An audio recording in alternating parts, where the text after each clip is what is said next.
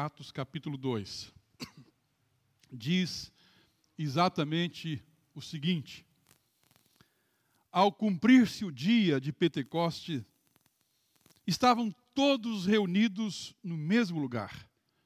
De repente, veio do céu um som, como de um vento impetuoso, e encheu toda a casa onde estavam reunidos.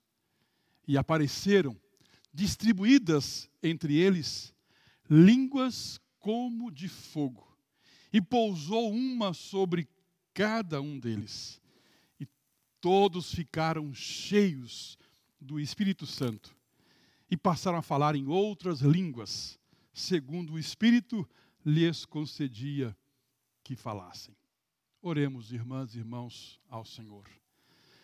Senhor Deus, nosso Pai querido, Espírito Santo querido, presente entre nós, presente em nossas vidas, louvado seja o nome do Senhor. Senhor, a tua palavra foi lida e está aberta, Pai, diante de nós.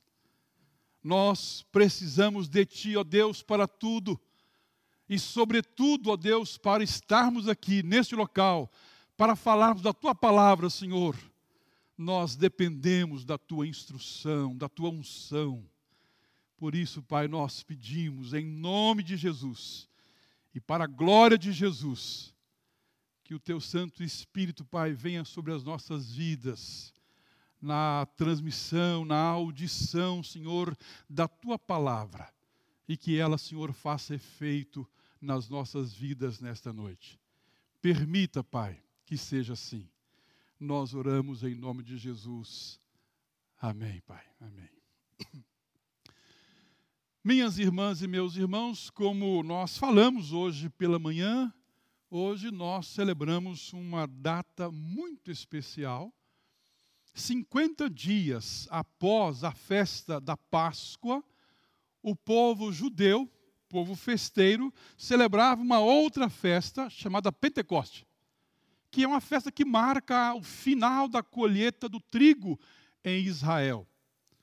O Senhor Jesus Cristo morreu exatamente no ambiente, no contexto da festa da Páscoa, 50 dias antes do Pentecostes. Depois da sua ressurreição, ficou ainda 40 dias como alguém disse hoje, perambulando, né? andando e conversando com os discípulos, passando ali as últimas instruções, dentre elas a promessa de que ele derramaria do seu espírito à igreja, aos seus discípulos. 40 dias depois da sua ressurreição, ele é assunto ao céu. Dez dias depois da ascensão dele ao céu, na festa de Pentecostes, acontece o derramamento do Espírito. Talvez se um se um jornal de lá de Jerusalém fosse registrar a matéria desse dia, talvez o registro sairia da seguinte maneira: a manchete, festa de Pentecostes supera a expectativa. A festa de Pentecostes supera a expectativa este ano. Participam judeus de todas as partes do mundo. Eles se deslocaram a Jerusalém para celebrar essa grande festa. É importante lembrar que no Pentecostes também é celebrada a festa da colheita. Jerusalém está em festa, com muita gente nas ruas e no templo. Segundo o sumo sacerdote, colocaria aqui Marcos Ferreira, né? Existe um motivo especial para comemorar o Pentecostes este ano. Abre aspas, disse o sacerdote lá. Uns 50 dias atrás, tivemos alguns problemas com um tal Jesus de Nazaré, que se dizia filho de Deus. Ele causou muito tumulto na festa da Páscoa, mas graças à ação competente de nossas autoridades, esse tal Jesus foi preso e eliminado o grupo e o grupo dele disperso. Fecha aspas, enfatiza o sacerdote. Ele ainda lembra que os seguidores do Lazareno haviam espalhado o boato de que ele teria ressuscitado, mas logo caíram em descrédito junto à população. Segundo o centurião romano Jabes Hipólito, que comanda a operação de busca e execução de Jesus, não existe a menor possibilidade do grupo se organizar e voltar à ação. E desse modo a ameaçar a paz de Roma que está mantendo na província. O exército está atento, reforça o militar. Portanto, a festa de Pentecostes este ano lotou o templo. As ruas estão cheias, cheias de pessoas. Os fiéis participam com alegria e fervor, lembrando a história passada, gloriosa de Israel. Fecha aqui a matéria. Alguém pode dizer, mas está faltando alguma coisa. Aconteceu algo mais naquela festa. 50 dias após a morte e ressurreição de nosso Senhor. E Lucas registra, ao cumprir-se o dia de Pentecostes, estavam todos reunidos no mesmo lugar. De repente, de repente, veio do céu um som.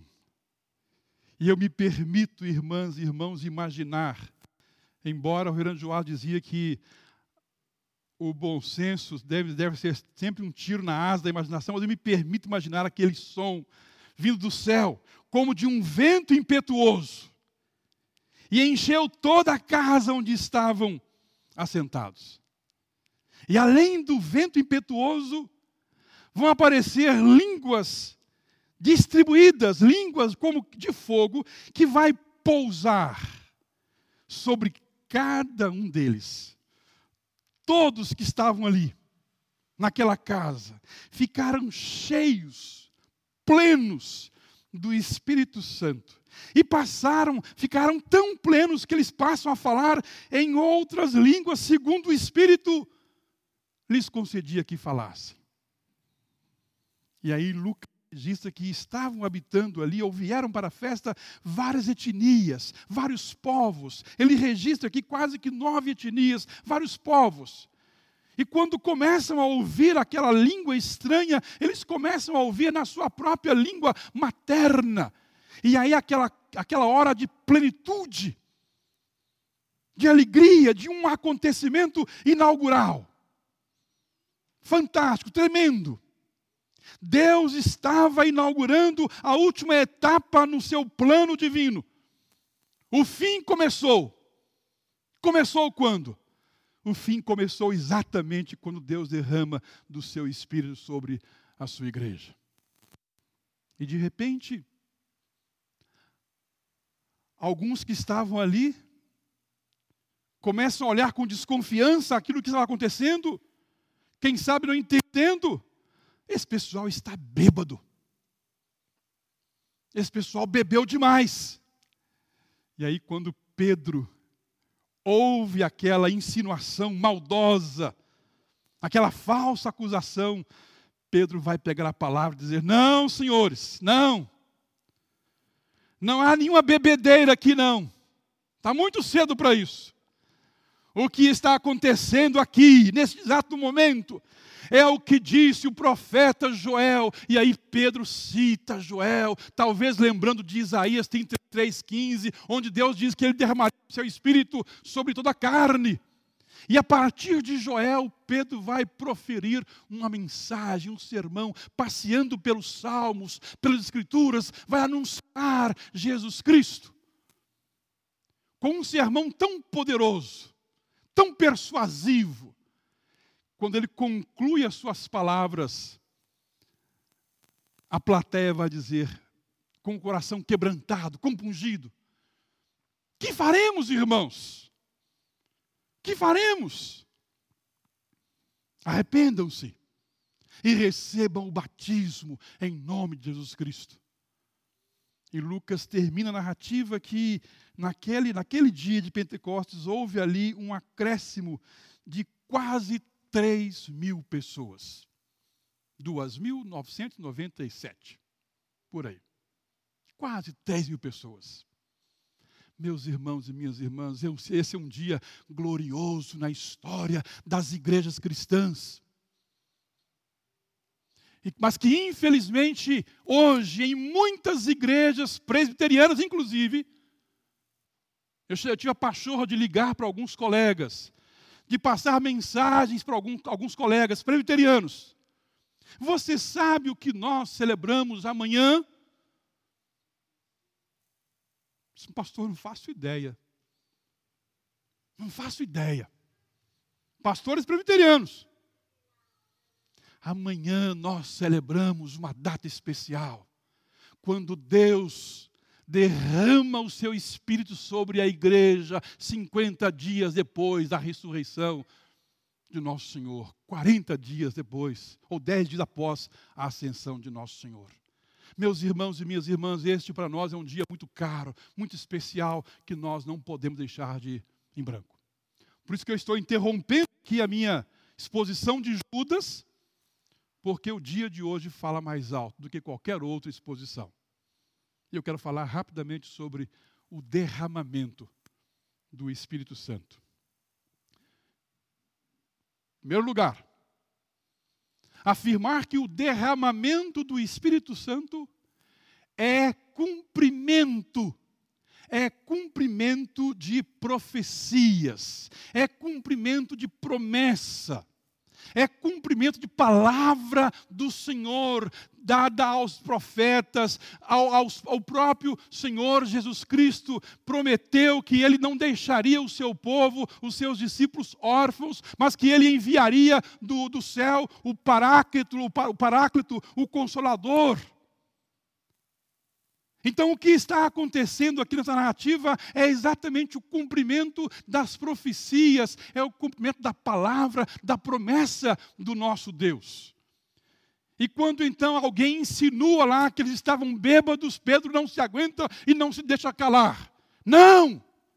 O que está ocorrendo aqui é o que diz o profeta Joel, ou Isaías, eu falei Isaías 33, 15, 32, 15. Isaías 32, 15. Deus falando que derramaria do seu espírito, mas milhares de anos atrás. Pedro então vai pegar a palavra e dizer: não, o que está acontecendo aqui é cumprimento de promessa. Meus irmãos e minhas irmãs, isso deve ser muito significativo para nós, porque nós temos hoje a palavra de Deus escrita, revelação especial do Senhor a nós, e às vezes nós somos tentados, nesses tempos pós-modernos que nós vivemos, somos tentados a achar que a Bíblia já está superada, que a Bíblia não serve para mais nada, que é um livro comum, que é um livro qualquer, que registra poesia histórias, lendas, fábulas. Mas o que, o que o Senhor Deus tem falado aqui, Ele tem cumprido ao longo dos anos. Então, o derramamento do Espírito é cumprimento de promessa, é cumprimento de profecia. O próprio Senhor Jesus, no texto que nós lemos aqui em Lucas 24, deixou claro isso que não saíssem de Jerusalém até que a promessa do Pai fosse cumprida. Então, Deus cumpre a sua palavra. As profecias do Velho Testamento, as profecias de Joel, as profecias de Isaías, as palavras do próprio Jesus se cumprem, se cumprem em Atos 2. O derramamento do Espírito é cumprimento de profecias.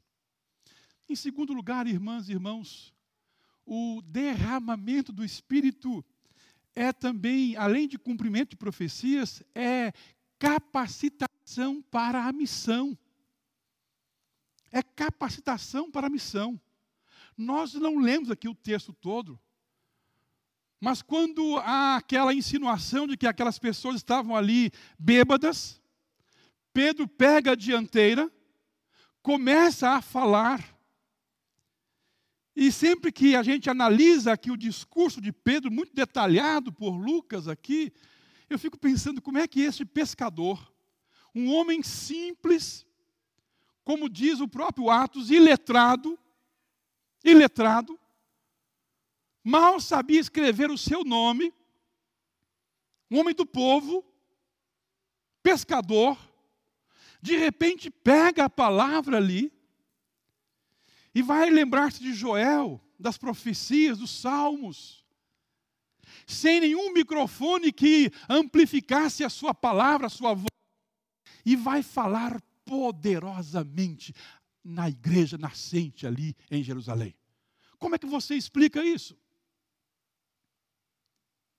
Meus irmãos e minhas irmãs, o derramamento do Espírito Santo é capacitação para a missão. O próprio Jesus falou isso em Atos 1:8, quando alguém pergunta: "Senhor, quando é que o Senhor vai restaurar o reino a Israel?" Ele responde: "Não vos compete conhecer tempos ou épocas que o Pai reservou para a sua exclusiva autoridade, mas vocês vão receber poder ao descer sobre vocês o Espírito Santo, e vocês vão ser minhas testemunhas em Jerusalém, Judéia, Samaria, até os confins da terra. É poder para testemunhar, não é poder para massacrar pessoas, não é poder para queimar pessoas, é poder para servir de testemunha do amor de Deus. É capacitação para a missão, é capacitação para, para o serviço. Irmãs e irmãos, só o Espírito Santo faz isso nas nossas vidas.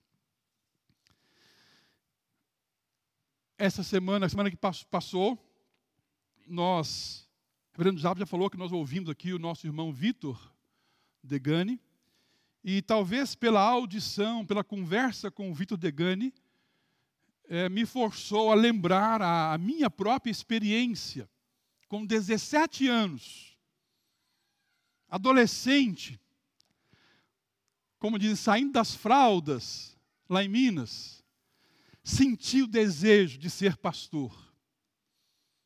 Queimar no meu coração. Meu pastor pregando lá, eu me vi no lugar dele. Eu queria matar meu trabalho de, de secular para visitar alguém que estava doente. Queria ser pastor. Com 17 anos mas tinha pavor, pavor de falar em público. Tinha medo, tinha medo, tinha vergonha, tremia. Quando tinha culto da mocidade, quem vai pregar? O Ailton prega. Eu assim, eu não. Eu lembro que eu li, eu li um folheto, os três pregos, os três pregos, é um folheto da Sociedade Bíblica do Brasil. Eu fui ler esse folheto, era o meu sermão, com 17 anos.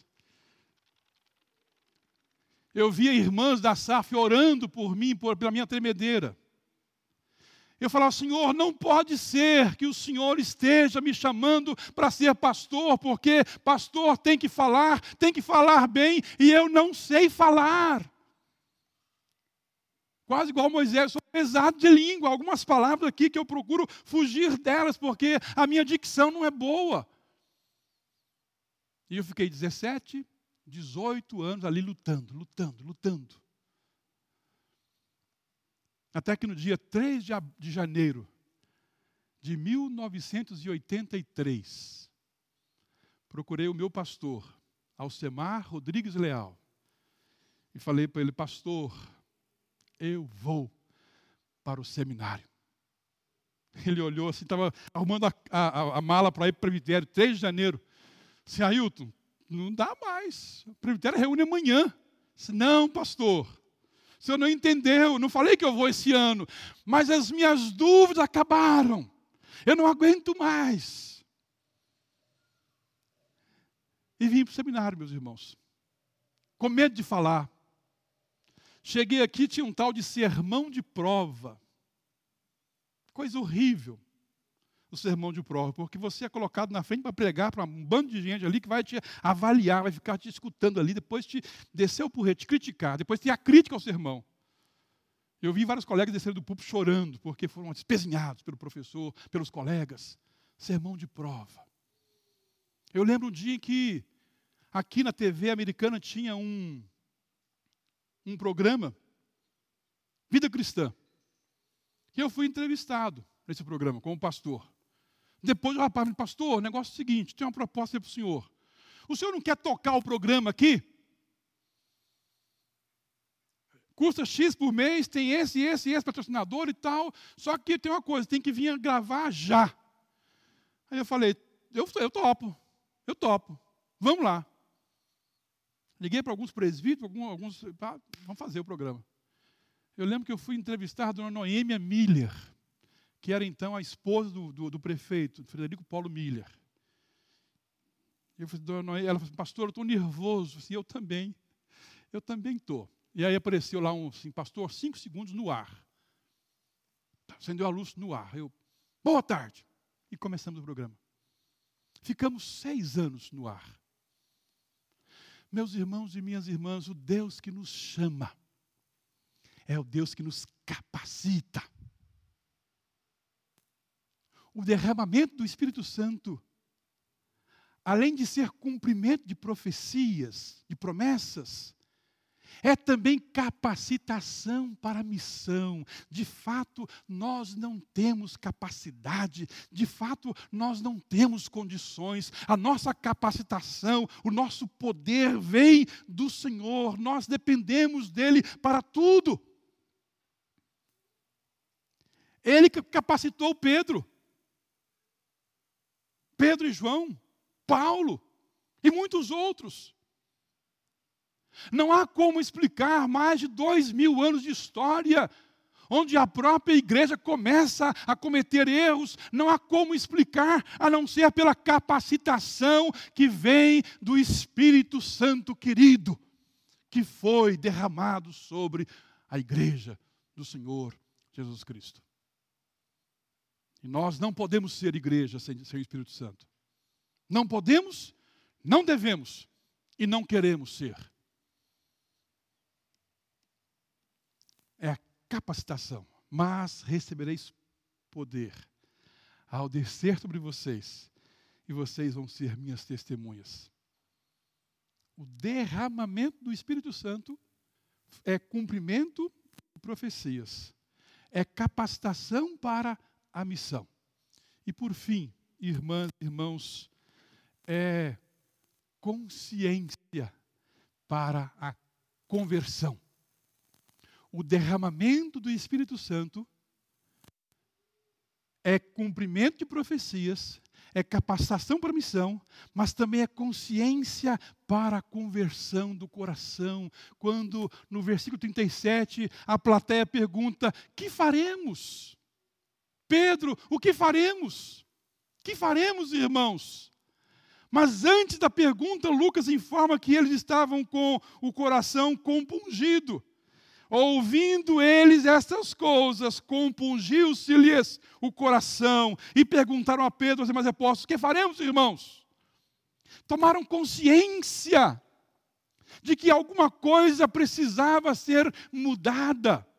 E irmãs e irmãos, essa consciência não é o pregador que produz, essa consciência não é a eloquência, não é a homilética, não é a hermenêutica, não é a exegese. Essa consciência quem produz é o Espírito Santo do Senhor que fala ao meu coração, que fala ao seu coração, que fala à nossa alma.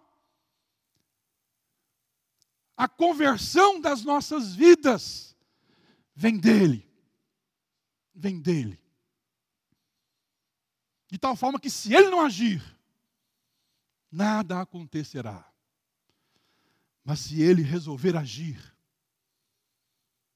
até mesmo um simples gesto, uma simples palavra proferida, pode penetrar no coração e falar profundamente, dando consciência de conversão, de que alguma coisa precisa ser mudada. Que faremos, irmãos? Com o coração quebrantado. Quem faz isso?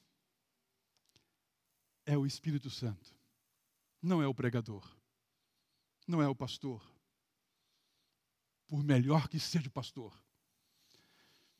a sua prédica não é ele. Já contei aqui que o Beto, esposo da Suzy Moreira. Beto não era cristão reformado. Sempre vinha, trazia a Suzy aqui, moreninha, linda e tal, depois pegada depois do culto. Ela sempre orando, orando por ele. Aí um dia ele resolveu vir ao culto.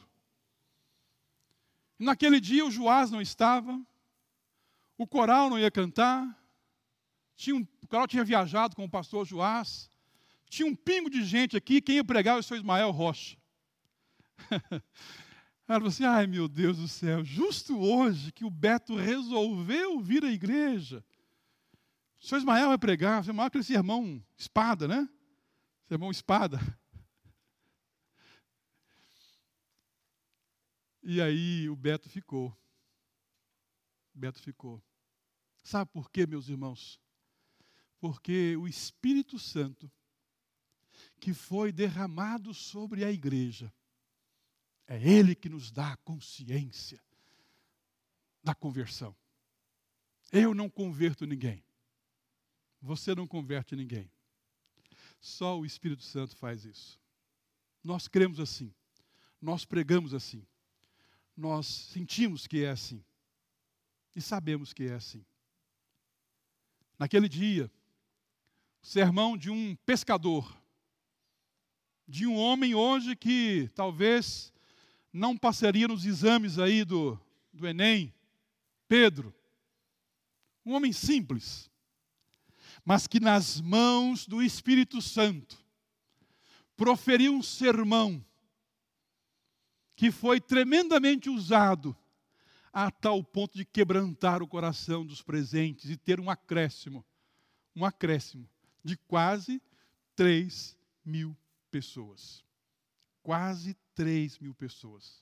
Rapidamente a igreja passa de 12 homens, 120 homens, de repente, quase 3 mil pessoas.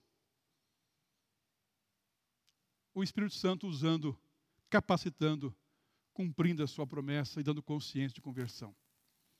Por isso, meus irmãos, nós celebramos hoje com muita alegria esse dia glorioso do passado da igreja do Senhor Jesus Cristo. Nós cremos no Espírito Santo. Eu já falei aqui de púlpito que uma vez conversando com um pastor, um pastor de uma igreja independente e pentecostal, e ele fez uma crítica: olha, vocês presbiterianos, vocês não têm o Espírito Santo. Tomando café, o café foi ficando margoso, né? E eu falei assim: é verdade. É verdade, o senhor concorda comigo? Sim, eu concordo com você. Sabe por quê, meu irmão? Porque nenhuma igreja possui o Espírito Santo Nenhum homem possui o Espírito Santo como posse. O Espírito Santo é aquele que não pode ser possuído. Ele é o ilimitado, ele é o infinito, ele é o poder de Deus. Não pode ser possuído.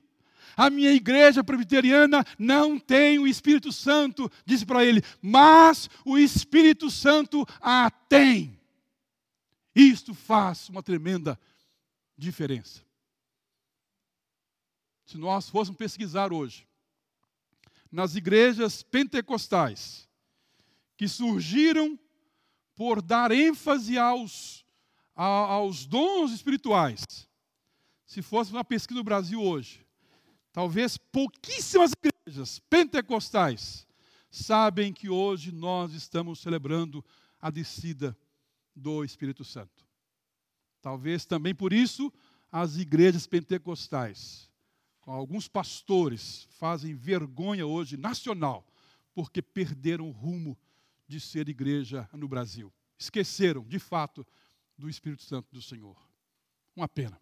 Que Deus nos abençoe, meus irmãos, para que entendamos o derramamento do Espírito Santo como um cumprimento de profecia, como uma capacitação que vem do alto para a missão, para o serviço, como a consciência para a conversão das nossas vidas. Amém, irmãos? Amém.